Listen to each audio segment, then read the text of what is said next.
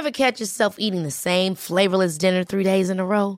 Dreaming of something better? Well, HelloFresh is your guilt-free dream come true, baby. It's me, Kiki Palmer. Let's wake up those taste buds with hot, juicy pecan-crusted chicken or garlic butter shrimp scampi. Mm. Hello Fresh. Stop dreaming of all the delicious possibilities and dig in at HelloFresh.com. Let's get this dinner party started.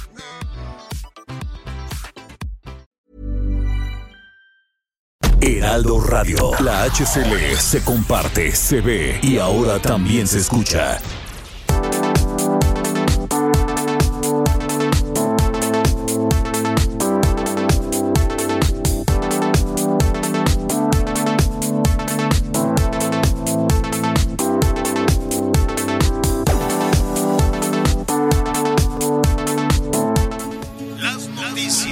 Tal? ¿Cómo le va? Buenas tardes. Estás a punto de escuchar Yo soy Javier Alatorre. las noticias con Javier Alatorre. La vamos a pasar muy bien. Comenzamos. Entiendo por qué me dijiste que tú me querías. Si bien guardadito tu cuento ya te lo traías. Vas a ser buena, pero tu maldad la tenías. Hijo, sí está, sí está buena la canción, pero sí está un poquito desafinado, creo yo. No, no sé mucho de esas cosas, pero y, ah, saludos al Cristian Rivera, este que canta esta canción de mucho despecho que se llama Nunca fuiste mía. Y pues ya ve cómo son estas cosas del amor. Y a partir de mañana, uh, se van a poner las cosas románticas, uh, porque como no va a haber tanta sol, tanta luz, pues, ¿qué quiere que le diga? Aproveche, si tiene solecito, aunque sea un calorón en, eh, allá en el norte, saludos a quienes nos están sintonizando en Baja California, en Sonora, Sinaloa, Chihuahua, todos estos lugares de, de altas temperaturas, pues aproveche porque ya paulatinamente, día con día, día con día, pues va a estar, este, eh, habrá menos días de sol, etcétera, etcétera. Hoy tenemos el último día de verano. Todavía mañana vamos a tener el, eh, la primera parte del programa en el verano, ya la segunda la tendremos en el otoño, pero este aproveche, aproveche porque luego ya vienen los fríos, las noches largas, amanece más tarde, no sé cómo va a estar ese tema de los horarios, que francamente no, no, no le entiendo mucho, pero, pero pues ahí está. ¿Cómo te va, Anita Lomelí? Buenas tardes. Hola Javier, Miguel, amigos, ¿cómo están? Muy buenas tardes. Pues bien, Javier, todo bien y de buenas eh, pendientes en relación a, al cerro del Chiquihuite, porque pues hay personas que siguen ahí eh, a las orillas del cerro, no está apuntalado, sigue lloviendo y pues justo hoy escuchaba en la mañana al presidente Andrés Manuel López Obrador que pues ofrecía a las familias este pues la entrega de una casa en otro lugar. Se están haciendo los estudios, que hay que estar muy pero- pendientes pero para ¿sabes qué es? Eso es muy doloroso. Andar proponiendo doloroso. cosas que difícilmente se van a cumplir, a mí no sabes cómo, no que cómo me lastima, cómo, cómo me duele. A ver, en, en, en un momento, ojalá les den casa a todos, ojalá. Yo lo oí, me quedé así también, dije, ¿cómo? ¿A- ¿Otra Pues hay vez? que tomarle la palabra y no soltarlo. Sí, pero lo mismo No, le ver. tomaron la palabra en Tabasco, lo mismo le tomaron la palabra cuando, ¿te acuerdas cuando ofrecieron este casas a fondo perdido y luego le hablamos a todos los funcionarios y decían, bueno, pues nos enteramos al mismo tiempo que la ciudadanía, nos enteramos allá en la mañanera, ¿te acuerdas que les hablamos a, a Sí, los del claro. Infonavit y a todos ellos y se quedaron así, oye, pues este, no sabemos cómo lo vamos a instrumentar. Yo estaba en la casa cuando me enteré que el presidente ofreció este créditos a fondo perdido para obtener vivienda y después nada. Entonces, de- decir las cosas es generosísimo. El presidente es un hombre muy generoso. Y me queda claro que si por él fuera, pues sí, le reparte casas a, a todo mundo. El asunto es échalo a andar. Es como las ayudas para los huracanes, como los electrodomésticos en Tabasco, co- todo ese tipo de cosas que se ofrecen desde la Ciudad de México, desde un palacio, desde el Palacio de Gobierno, y después viene toda la ruta muy tortuosa para cumplirlo. Eh, Ya hay, ya hay medicinas para todos, ya se dio ayuda para todos, ya se entregaron, ya hablamos con los de MAVE y les dan, les van a dar refrigeradores, estufas, todo para todos. Entonces, ca- cada vez que oigo esa buena voluntad, insisto, es una muy buena voluntad del presidente, este, me quedo pensando en quién lo va a instrumentar, quién les va a dar casa a todos los vecinos del Chiquihuite. ¿Quién les va a dar casa a todos los vecinos del Chiquihuite? ¿De dónde? ¿En dónde? En fin, lo, lo, lo Pues, vamos a retomar. pero- Lo- sí, dime, Anita. lo que es un hecho es que las personas que están todavía ahí están corriendo un riesgo.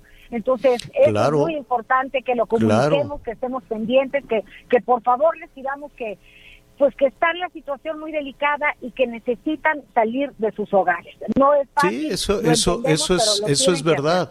Una cosa es decir, ¿saben qué? No se puede vivir aquí. No, no sé la historia del Chiquihuite, cómo fue que, que- se fue urbanizando, se fue poblando. También ese es un tremendo error de, de todos los niveles de, de autoridad, el permitir ese, ese tipo de, de situaciones, que las zonas de riesgo se vayan poblando. Y ahí está la gente con su familia colgados de una ladera, ¿no? Colgados de un hilito como le sucedió en Jalapa. ¿Te acuerdas aquella familia completita? ¿Cómo es que llegó aquella familia completita a ese lugar? ¿Y qué pasó con esa zona que hubo un deslave y se murió la mamá y cinco niños?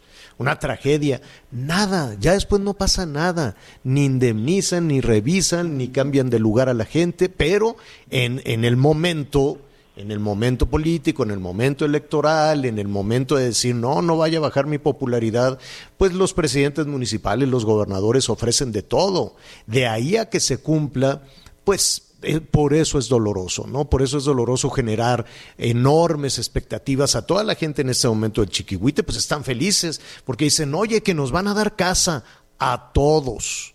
Y déjame decirte que ahorita vamos a revisar y la población en riesgo es enorme. Es enorme. ¿Dó- dón- ¿Dónde vas a construir? ¿En dónde los vas a acomodar? Digo, es cierto que hay mucha vivienda abandonada, eso es verdad. Y eso lo estuvimos viendo con nuestros amigos del Infonavit. Hay vivienda abandonada en muchas partes del país que se puede- podría rehabilitar pero este cambia po- por, alguna razón están viviendo en, el Chiquihuite, en esa zona, y que le digas ahora te vas a ir al otro extremo de la mancha urbana en una unidad habitacional que está abandonada, pero que vamos a rehabilitar. En fin, son, son este, opciones, no, no lo sé. Antes, y, y sí, desde luego, denos su punto de vista, denos su opinión sobre este asunto, sobre este tema, las, las promesas que, que son muy generosas, muy generosas pero que después el, el equipo encargado de instrumentarlo pues se pone a batallar, ¿no? Primero dice, ¿y de qué cajón vamos a sacar el dinero? ¿Cómo estás, Miguel Aquino? Hola, señor, ¿cómo estás? Eh, escuchando aquí muy atento, Anita. Yo dije, no, bueno, están pero en- de- entradísimos y ya. Es que, me, es que la Anita No, Lomelí es bien picabuche. Sí, ¿verdad? es bien ahí, picabuche la Anita. No, La les, mando, les, mando, les mando Oye, Javier, antes de continuar con toda la información, señor, si me lo permite, hay que mandarle saludos a todos nuestros amigos en el Estado de México. Atención, pero sabemos todo lo que ha estado ocurriendo, pero también mucha, mucha atención. A partir del día de ayer en Texcoco también nos están escuchando, sabemos que allá nos escuchan también nuestros amigos de la familia Villegas en Texcoco. A partir de hoy ya estamos en la única 89.3 FM en Texcoco. Seguimos expandiéndonos, señor Qué bien, sigue expandiéndose bueno. Radio a través de la XHOEX, la única 89.3. Sigue creciendo y bueno, y después de lo que también nos enteramos ayer, hay que seguir celebrando y con el gusto de trabajar y llevarles a todos nuestros amigos la mejor, la mejor información. Pues ahí está, saludos a Texcoco, qué buena barbacoa hacen en Texcoco. Y yo no sé si este, eh, si, ¿cuánto ya lleva dos, dos cancelaciones al hilo de la feria del, de la feria del caballo? Yo eh, fui a eh, algunas ediciones de la feria del caballo, no sabes qué, qué espectacular y, y muchas cosas buenas que se, que hay que decir de, de nuestros amigos de, de Texcoco. Bueno, pues, eh, pues ahí está.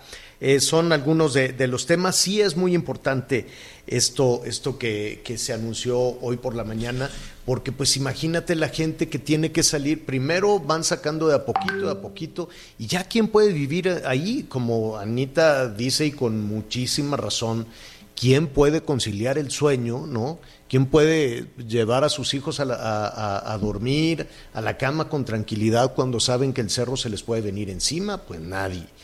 Y, y efectivamente es una muy buena, muy buena voluntad. El presidente dijo que es muy peligroso, así es que, eh, palabras más, palabras menos, Anita, si no me equivoco, dice eh, que les ofrecieron casas en otra parte donde no eh, corran riesgos, donde puedan vivir con tranquilidad. Les vamos a conseguir terreno este, y que y, las casas que, sean necesarias. Lo más importante de todo en la vida. Y tiene toda la razón el presidente. Me parece muy bien, ¿no? Y les dijo, no van a salir perjudicados, sino al contrario. Entonces ahora falta aterrizar todo esto, como tú dices, y pues ver el caminito, que es, luego, que es luego donde se atora todo y se desvirtúa. Y pues como sí, pues, no es que se desvirtúe, mira, yo me imagino al secretario de la SEDATU le ha de haber dado dolor de estómago cuando oyó esto, porque no estaba ahí, ¿verdad? No, creo que no, estaba, ni, ni le dijeron, a ver, que pase al frente el titular de la SEDATU para que se comprometa las casas. Pues no. Entonces, cuando lo escuchan, seguramente le hablaron por teléfono, secretario, otra vez tienes que dar las casas. Y las ocasiones anteriores nosotros hemos intentado hablar con ellos y, siempre, digo, no, no es culpa de ellos tampoco, ¿no? Tienen que tener una estrategia. Primero, eso tiene que estar en el presupuesto, ¿no? Primero, el de la SEDATU le tiene que decir al secretario de Hacienda, oye, que me des para, para cambiar a toda una comunidad enorme de familias hay que comprarles terreno y hay que construirles la casa. Y hazle como quieras porque así lo dijo este el presidente. Entonces, pues, quiero suponer que el secretario de Hacienda va a hacer alguna modificación, le va a dar el dinero al de la SEDATU, o quiero suponer, o al Infonavit, no lo sé, y a ver dónde hay un terreno que no esté en ladera, que no esté deslaves, que no esté ¿Cuántas? No, no, no sé, vamos a, investigar, pero la población es enorme, la población que, que, ha surgido alrededor del Cerro del Chiquihuite, ¿no, Miguel, Anita? Sí, y sobre todo, Javier, porque no solo es del Estado de México, ¿eh? recordemos que también hay parte de lo que es la zona de la delegación Gustavo Amadero, eh, esa zona del Chiquihuite que tenemos muy bien ubicada. Este, recordemos que en esta en este lugar es donde se encuentran las antenas principales, las antenas más grandes de radio y televisión que abastece en la zona del Valle de México.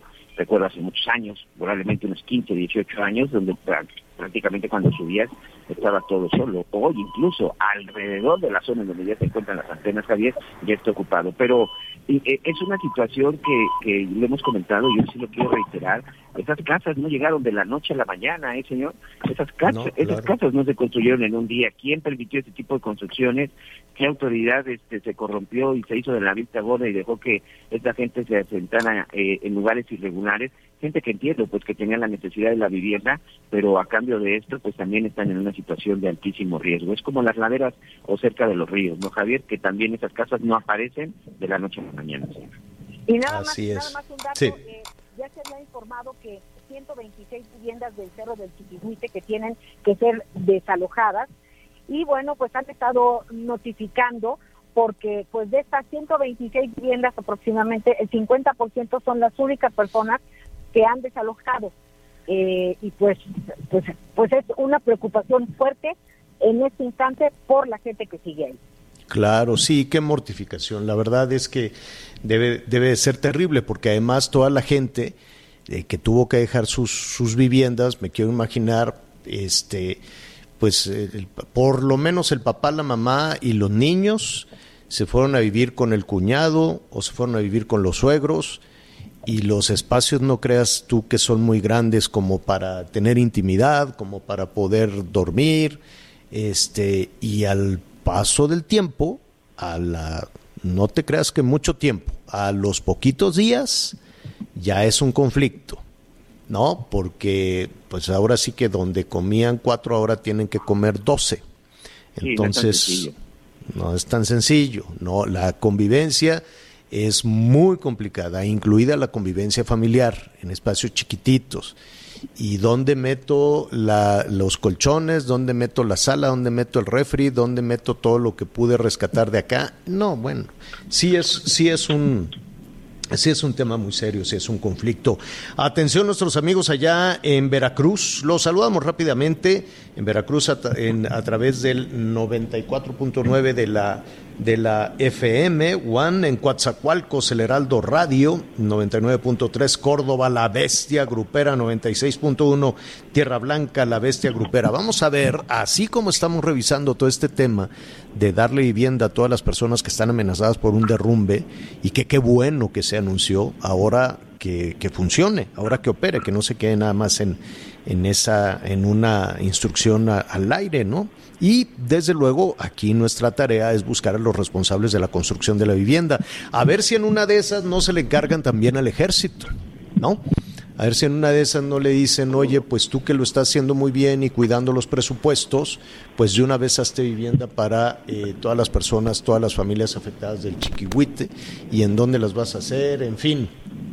Mucho de esta administración se ha apoyado y se ha apoyado bien, porque lo están haciendo bien, con, eh, con las Fuerzas Armadas, pero han dejado de lado a muchas pequeñas empresas y proveedores y constructoras, constructoras pequeñas, constructoras este, grandes, medianas, este, proveedores, en fin, con toda esa decisión, pues también se ha quedado sin, sin trabajo la industria de la construcción, porque todo se, este, se orienta hacia, hacia el ejército. Bueno, le decíamos de nuestros amigos en Veracruz, porque así cómo se, se está ofreciendo la vivienda esta mañana, y, habrá que ver la ruta para que eso suceda, no pase como en Tabasco, no pase como en otras tantas este, localidades que, que, después la gente hace unas filas tremendas y sí te voy a dar, pero no te doy, en fin, y es una, y es una verdadera complicación.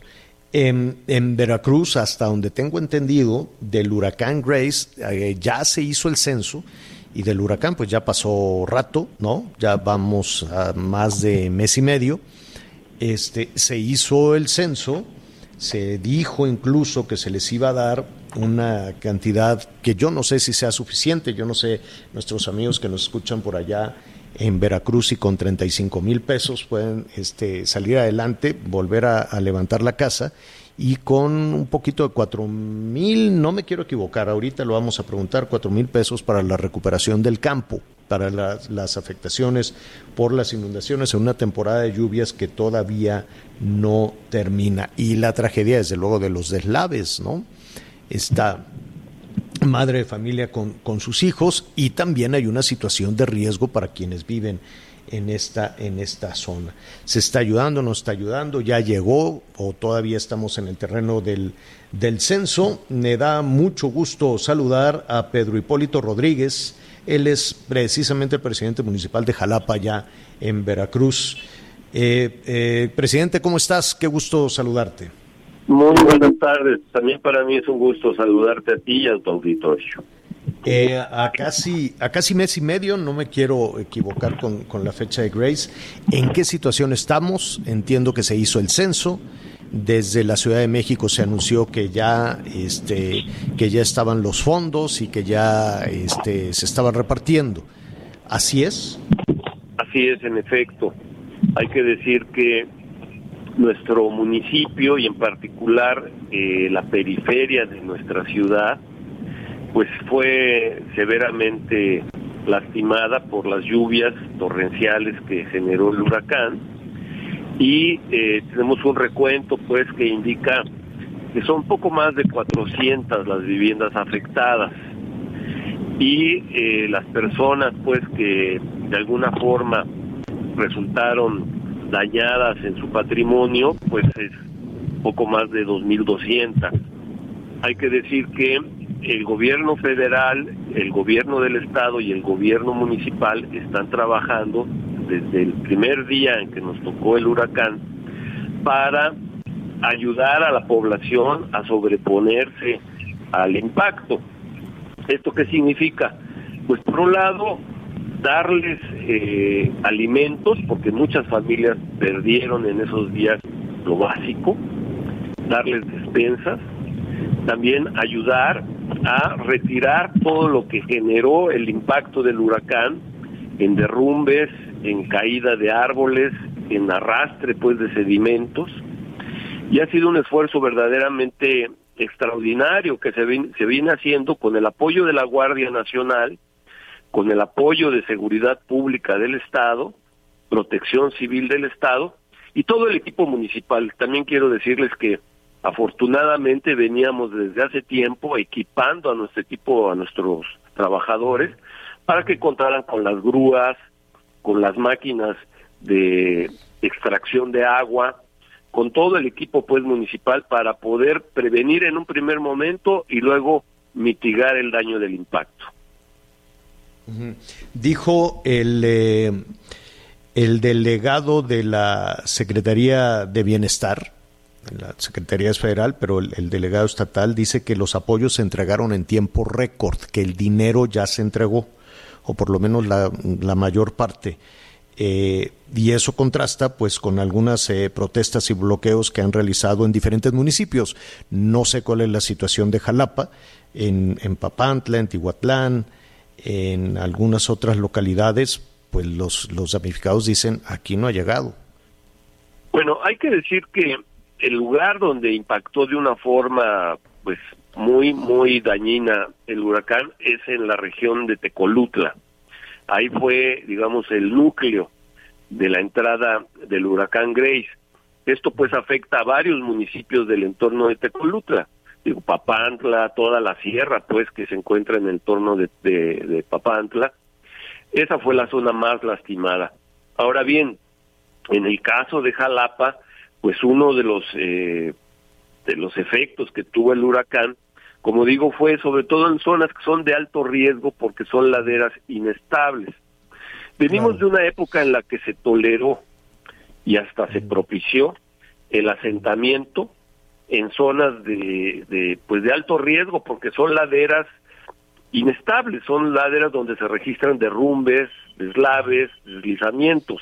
¿Y qué harán con las familias que viven ahí, eh, presidente?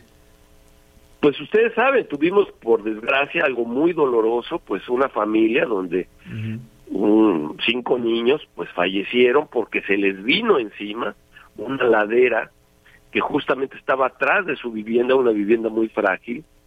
y justo ese es el tipo de temas que más nos preocupa, porque eso no es digo ahí sigue en pie el eh, asunto de eh, que eh, en el caso en el caso que es también un, un, derrumbe del que hablaba hoy el presidente en la mañana en el cerro del Chiquihuite el presidente hoy prometió que van a buscar terreno y van a construir casas para todos los habitantes de la zona en el caso de Jalapa qué qué pueden hacer justo el día de ayer precisamente se le dio seguimiento a ese acuerdo que hicimos con el apoyo del gobierno federal y con el Instituto de Vivienda, Invivienda, para darles vivienda a estas familias.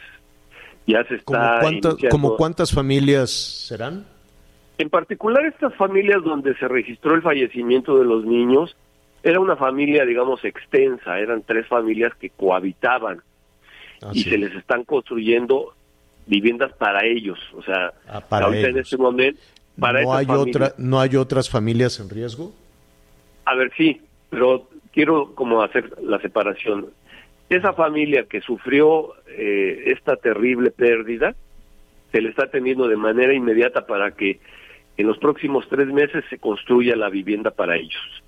Aparte, aparte, el gobierno del estado donó al ayuntamiento de Jalapa una hectárea para que ahí se construyan 50 viviendas, para que otras familias que residen en otros lugares de alto riesgo se reubiquen. De modo tal que en este momento está en curso ya la construcción de las viviendas para las familias que en este momento sufrieron el terrible impacto. Pues esa es una muy buena noticia, presidente. Eh, le, robo, le robo un minuto más. El dinero que, que, se ofreció desde la Secretaría de Bienestar, que si no me equivoco eran más o menos 35 mil pesos, este, para cada jefa o jefe de, de familia y también para los productores del campo afectados, en lo que corresponde a su jurisdicción, ¿ya se entregó? En el caso de Jalapa, como les digo, no es, eh, no se ha entregado dinero en efectivo en el caso de Jalapa. Lo que se ha venido entregando son grandes despensas para atender a la población, una serie de enseres domésticos, porque en muchos casos se perdieron camas, muebles, estufas, se está apoyando en ese sentido, y también de alguna forma eh, se les han estado dando pues eh, refugios. Nuestra en nuestra ciudad se habilitaron dos refugios, dos albergues para que temporalmente se ubicaran ahí las familias. Hay que decir que las las personas prefieren ir con amigos o con familiares para pasar esos días difíciles. Pocos fueron los que acudieron realmente a nuestros albergues, hay que decirlo la gente se siente más a gusto acompañada pues de sus seres queridos, ¿no? Con sus seres queridos, aunque después vienen los conflictos al paso al paso de al paso de los días en espacios en espacios reducidos. La buena la buena noticia para para las personas que, que están en riesgo y damnificados es que se les va a construir vivienda. Eh, eh, este mismo año se estarían entregando las viviendas para las familias que, que tuvieron sus pérdidas, esas van a estar listas a final del año. Las otras, las 50 de las que les hablé, 50 viviendas que se están construyendo para la reubicación, esas van a iniciar el próximo año. Porque ahorita lo que estamos haciendo es preparando el proyecto de urbanización de esta hectárea para que ahí se construyan esas 50 viviendas. Eso ya está comprometido el, recurso por, por parte de Invivienda para que esto tenga lugar. El ayuntamiento lo que está preparando es el proyecto de urbanización, porque eso nos toca a nosotros. El colocar pues las calles, el agua, el drenaje, el alumbrado, para que ahí se construyan las viviendas. Eso va a ¿Y tiene, tiene el dinero suficiente? ¿Tiene el presupuesto? Pues ya no hay Fonden.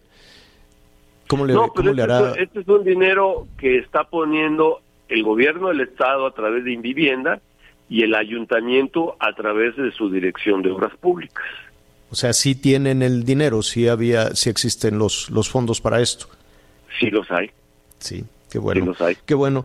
Presidente eh, Hipólito, Pedro Hipólito Rodríguez, presidente municipal de Jalapa, le agradecemos muchísimo esta comunicación. Y bueno, pues ahí va la, la, la todo el proyecto para darle vivienda y evitar que las personas que están viviendo pues con el alma en un hilo, presidente, ahí en una, en una zona de alto riesgo ahora puedan tener vivienda. Muchísimas gracias por la conversación. Al contrario, gracias a ustedes. Muy buena tarde. Gracias, muy, muy, muy buenas tardes. Bueno, pues por lo menos ahí en el tema de Jalapa habrá vivienda. Sí hay, este, hay que decirlo, hay malestar de, de las zonas afectadas por el paso directo de, del huracán. Ya hablábamos de de Papantla, por ejemplo, de Tihuatlán, de Castillo de Cayo, en fin, este, pues, se han registrado bloqueos de carreteras. Y sí buscaremos también al delegado de la Secretaría de Bienestar, porque el delegado dijo, en tiempo récord se entregó el apoyo, la gran mayoría. Entonces, ¿qué está pasando? ¿No? Hay cortocircuito en las declaraciones de los funcionarios y la situación de los damnificados y la, y la realidad. Por cierto, vamos a ver cómo están las cosas también en, eh, en, Hidalgo, ¿no, Miguel? En un ratito. Sí. Y ayer lo comentábamos, y aquí también, bueno, el día de ayer en streaming teníamos al presidente municipal de Tulén, donde literal hacía un llamado urgente, un SOS, para que alguien voltee, a verlos. A mí me llama mucho la atención que de repente el discurso del presidente municipal de Jalapa es muy distinto a la realidad, Javier, sobre todo porque vimos esas imágenes del campo. Este, los estuvimos buscando, espero que mañana tengamos ya respuesta. Queremos platicar con la gente que se dedica al campo en Jalapa, porque ellos también han levantado la mano. Ahorita nos hemos quedado con el tema de los damnificados y los problemas de las viviendas, pero Javier, Grace y las lluvias han destruido el campo, han destruido la cosecha de los últimos meses, el trabajo de mucha gente que con el cual pues esperaban pasar el fin de año. Y ahí mm. ahí señor tampoco se ha hablado de apoyos ¿eh? solo se está hablando de apoyos para las viviendas mm. pero la gente que, depende del campo que son muchos en la zona de Veracruz y que son muchos en el estado de Hidalgo de eso sí no se, en Puebla, ha dicho nada. En, Puebla, tampoco le llegó nada estuvieron incomunicados nos están hablando de Querétaro Nuestros amigos allá en Querétaro dicen, acá también nos inundamos, ¿no? La tragedia en, en Tequisquiapan, son un número importante de viviendas inundadas. Y atención, Tlaxcala, porque tienen la presa altísima. Entonces, eh, ya la Conagua dice que, eh, que, bueno, la presa Atlanga, la, la presa Atlanga está casi al 100%, así es que se inició ya el desfogue y bueno, cada vez que la Conagua inicia el desfogue de las presas, y eso lo saben muy bien en, en Villahermosa, lo saben muy bien en Tula, lo saben muy bien en, en, en, Querétaro mismo, ¿no? Porque todo esto fue por el desfogue de las presas, pues desfogan la presa y las familias pierden su patrimonio. Atención porque habrá un desfogue en Tlaxcala, los municipios cercanos a las zonas de desfogue, pues ya están, eh, pues están recibiendo llamadas preventivas y que se preparen por las inundaciones. Atención, Tlaxcala. Vamos a hacer una pausa, volvemos. Sigue con nosotros. Volvemos con más noticias. Antes que los demás. Heraldo Radio, la HCL se comparte, se ve y ahora también se escucha.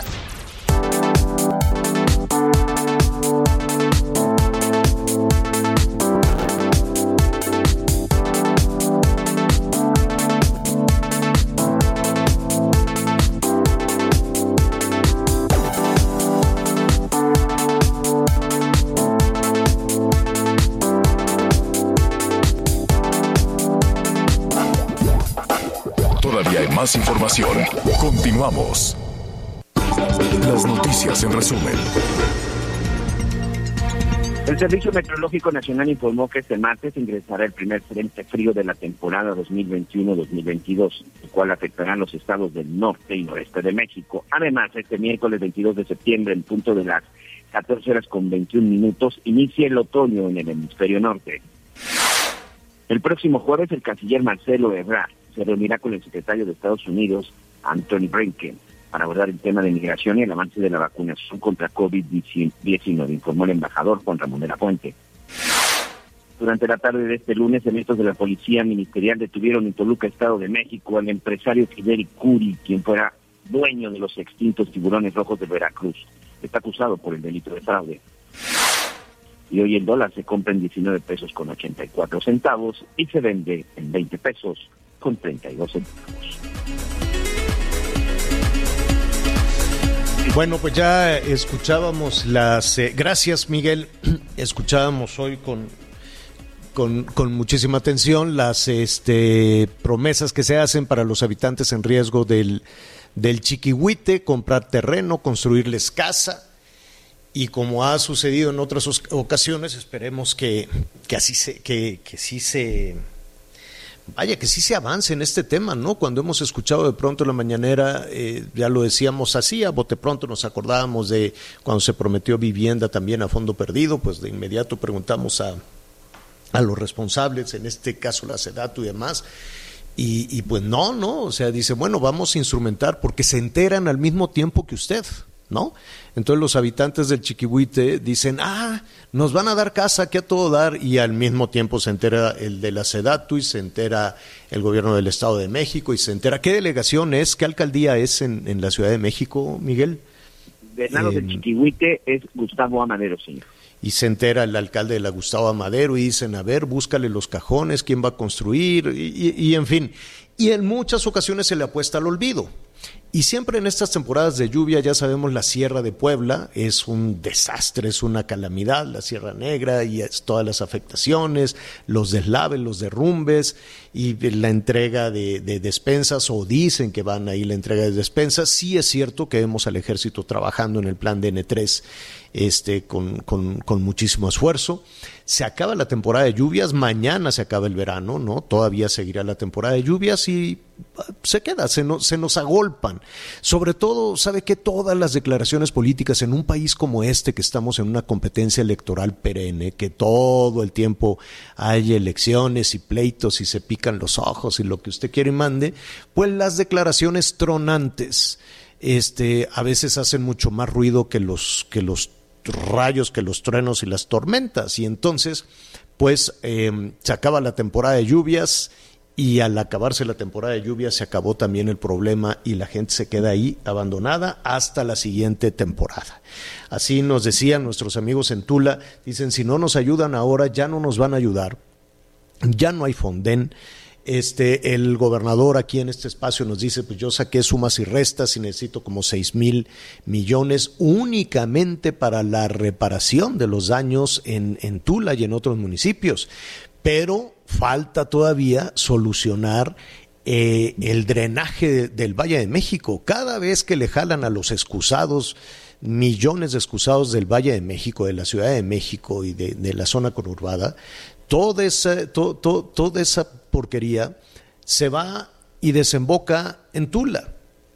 Y es un castigo tremendo. La Ciudad de México, consentidísima Ciudad de México, tira la basura en el Estado de México y tira los residuos en, en Hidalgo. Em, ¿Es un tema de presupuesto? Sí. ¿Es un tema de talento para saber cómo se van a solucionar estas cosas que una y otra vez afectan en la temporada de lluvia? O la otra opción es hacer como que no pasa nada y seguir jalando la cobija del presupuesto para otras, para otras cosas. Me da mucho gusto saludar en este momento a Cuauhtémoc Ochoa, diputado federal, para eh, hablar sobre sobre este tema, de dónde, cómo, o si lo dejamos eh, a que naturalmente se pueda desasolvar eh, los canales y las presas. ¿Cómo estás, diputado? Qué gusto saludarte. Al contrario, Javier, qué gusto saludarte a a tu auditorio y gracias por la entrevista. Al contrario, dime algo, ¿qué, qué, piensas de toda esta situación que se está viviendo, eh, en particular en Hidalgo? Mira, son dos temas que preocupan eh, una es la reactivación económica. Venimos de una pandemia que ha afectado a cientos de miles de personas a nivel nacional y hoy viene aquí a nuestro estado pues esta catástrofe que es una falta de planeación de los gobiernos eh, del Estado de México y del Distrito Federal, a través del gobierno federal para eh, contener este tipo de problemas que hoy nos aquejan en Hidalgo y que la gente tiene que pagar acciones que muchas veces no son prevenidas por quienes hacen las obras en beneficio, sí, de los mismos estados. Desgraciadamente, durante muchos años se ha construido sobre lugares permeables que ayudaban a contener esta agua y, y, que en algún momento pues no, no, no se venían hacia nuestro estado y que tenemos que generar eh, los mecanismos para la recuperación en, en esta región. Eh, Hidalgo se levanta, que, que, que contempla mecanismos de apoyo y atención así como también acciones preventivas, ¿no? Tú decías el tema del desasolve que podamos revestir el, río Tula, el que se puedan hacer obras que beneficien, sí, también al Estado de México, a la Ciudad de México, pero a quienes hoy recibimos estas aguas negras que, que nosotros recibimos aguas negras y mandamos agua agua limpia.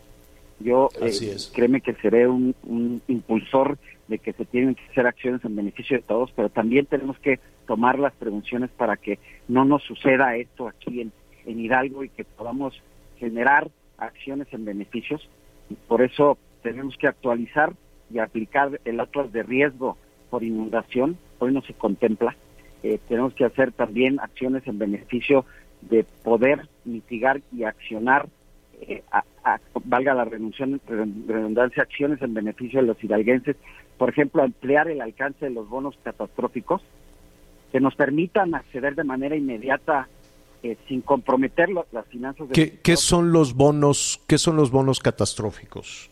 Pues mira, es, es un es un seguro que, que hace que podamos actuar de forma inmediata cuando existan este tipo de acontecimientos y que podamos sacar los recursos para la, la protección de, de, la gente, para las pérdidas eh, provocadas por, por acciones como estas, que hoy desgraciadamente solamente están especificadas en los sismos y en los huracanes, no por las inundaciones, por eso es que tenemos que ampliar este seguro, se le llama bono, pero es un seguro catastrófico que, pero, pero es un seguro es un seguro privado o es un seguro de dinero público.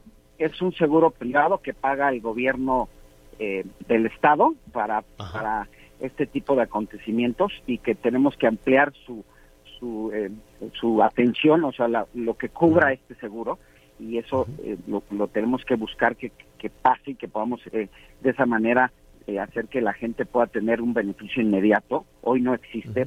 Esto es por la falta hoy de también del famoso Fonden que, que, hoy no existe y que, y que hay que buscar los mecanismos para ver cómo podemos hacer que la gente tenga una respuesta inmediata. Eh, de esa de esa manera podemos también eh, solicitar en el Congreso Federal, como lo voy a hacer, los recursos para el revestimiento del, del río Tula y que, y que podamos contribuir, ¿no? Hoy, desgraciadamente, el río Tula recibe o puede recibir alrededor de 250 metros cúbicos por segundo, y llegaron a caer alrededor de 600 metros por segundo, y que eso hizo que hoy eh, se inundaran eh, el, el, centro de Tula, que fue lo más grave de todo, y 27 municipios más aquí en el estado Javier. Eh, en ese, bueno, ya decíamos, ya no existe el Fonden.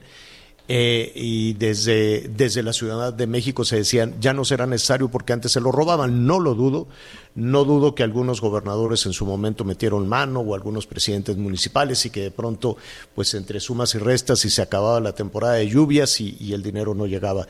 Sin embargo, em, hoy em, lo acabamos de repasar en, Veracruz, lo estamos viendo en Puebla, lo estamos viendo en, Hidalgo. Em, la gente está, nos está diciendo, no, no nos ha llegado el dinero. ¿En dónde está la salida a todo esto? ¿Alcanza? ¿Hay un presupuesto para eso? Em, de pronto en las discusiones, tú eres legislador, tú eres diputado federal, en las discusiones de los legisladores con mucha dificultad se toma en consideración las catástrofes. Así es, y, qué bueno que lo mencionas, Javier. Efectivamente, hoy no hay lineamientos que hagan que podamos actuar de manera inmediata y mucho tiene que ver por la transparencia de los recursos, ¿no? Que durante, tú bien lo dijiste, durante mucho tiempo a lo mejor algunos gobernadores, presidentes metieron la mano y hay esa desconfianza de poder otorgar los recursos inmediatos a los gobiernos estatales, federales, para actuar eh, de manera inmediata hoy la, pues, la rendición de cuentas tiene que ser muy clara y es lo que en muchas ocasiones detiene que esto pase de, forma inmediata, ¿no? Entonces se tienen que buscar los mecanismos para accionar de manera inmediata los recursos y también la transparencia es importantísimo, ¿no? Yo creo que eso es lo más importante de todo, que podamos actuar de forma inmediata y de manera transparente, ¿no? Ayer en el estado de Hidalgo se, implementó el, el organismo para ver cuáles han sido las afectaciones en los en los municipios y poder accionar eh, los recursos para identificar la problemática, pero nos lleva pues 15 20 días y, la gente pues está desesperada, ¿no? Lo, lo más grave de todo esto, eh, Javier, es que hoy mucha gente perdió cientos de años, y así lo dicen, muchos años de vida de muchas familias que perdieron todo y que no, no tienen forma de reactivar su economía y que hoy pues, van a recibir tan solo 35 mil pesos cuando eso no les va a alcanzar ni siquiera para darle mantenimiento al comercio que ellos en el cual ellos estaban.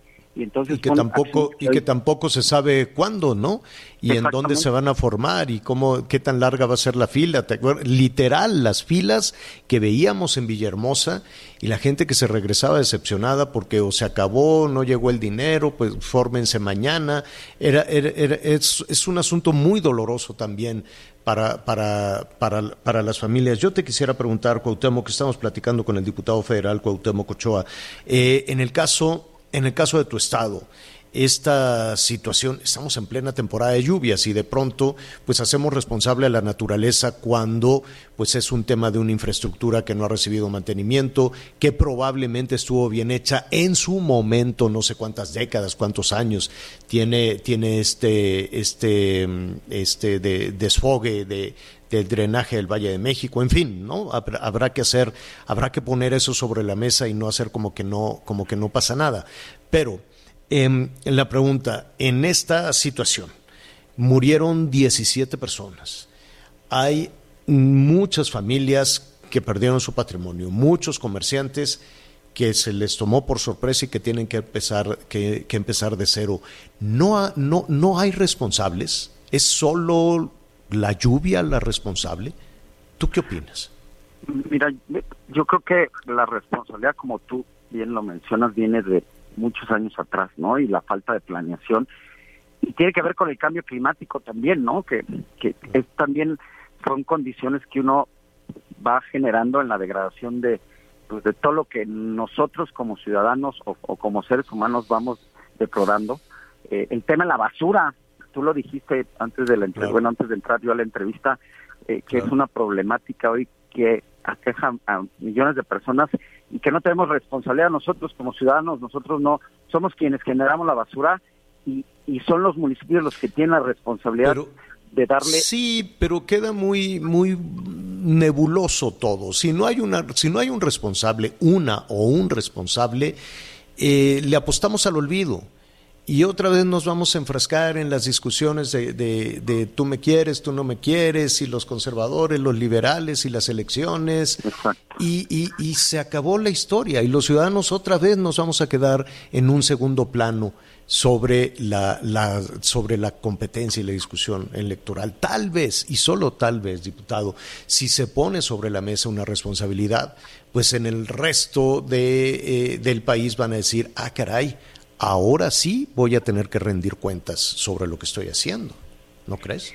Y sí, y, la verdad es que pues aquí una responsabilidad eh, inmediata que pudiéramos nosotros señalar, pues no, te podría yo dar una respuesta, pero sí tenemos que actuar de forma inmediata y también que los gobiernos, y eso lo, lo tengo que exigir yo como hidalguense, como un diputado federal de esta zona, que tenemos que hacer que el Estado de México y el Distrito Federal que desgraciadamente por cuestiones eh, eh, pues, de naturaleza y por crecimiento, de desarrollo y de irresponsabilidad de, gente que en su momento no planeó que esas aguas tenían que tener también un cauce, una permeabilidad para no generar que toda el agua se viniera hacia, hacia el estado de Hidalgo y que ellos también tienen que asumir una responsabilidad. Nosotros tenemos que exigirle a la Ciudad de México y al Estado de México que hagan también sus obras complementarias para no solamente mandar todo el agua hacia Hidalgo y que después nosotros les regresemos agua limpia. Hay que hacer eh, los trabajos eh, conducentes para que esto pase y en ese sentido, como yo como diputado federal, hoy que tengo esa responsabilidad, pues tengo que generar esos mecanismos para que no que no vuelva a suceder, porque esto va a volver a suceder, Javier, si sigue lloviendo, ¿no? No hay, no hay una obra. Y la Ciudad de México y el Estado de México están en otra dinámica, ¿eh? Están pensando absolutamente en otra cosa. Se nos viene el tiempo encima, diputado. ¿Qué te parece si continuamos esta, esta conversación? conociendo un poquito la, la, ruta de, de, tu propuesta, ¿no? De cómo le vas a exigir a la Ciudad de México, al Estado de México, que asuman la parte de responsabilidad y al gobierno federal, desde luego, la parte de responsabilidad que les toca. Te agradezco muchísimo, diputado. No, al contrario, eh, Javier, yo te agradezco de verdad la oportunidad de poder eh, eh, contribuir con, con nosotros para ver las acciones que vamos a hacer y encantado de volver a regresar contigo para ver qué vamos desde el Congreso Federal a proponer en la Cámara de Diputados. Te agradezco el espacio y te mando un fuerte abrazo. Otro para ti. Gracias. Hacemos una pausa, volvemos. Sigue con nosotros. Volvemos con más noticias. Antes que los demás.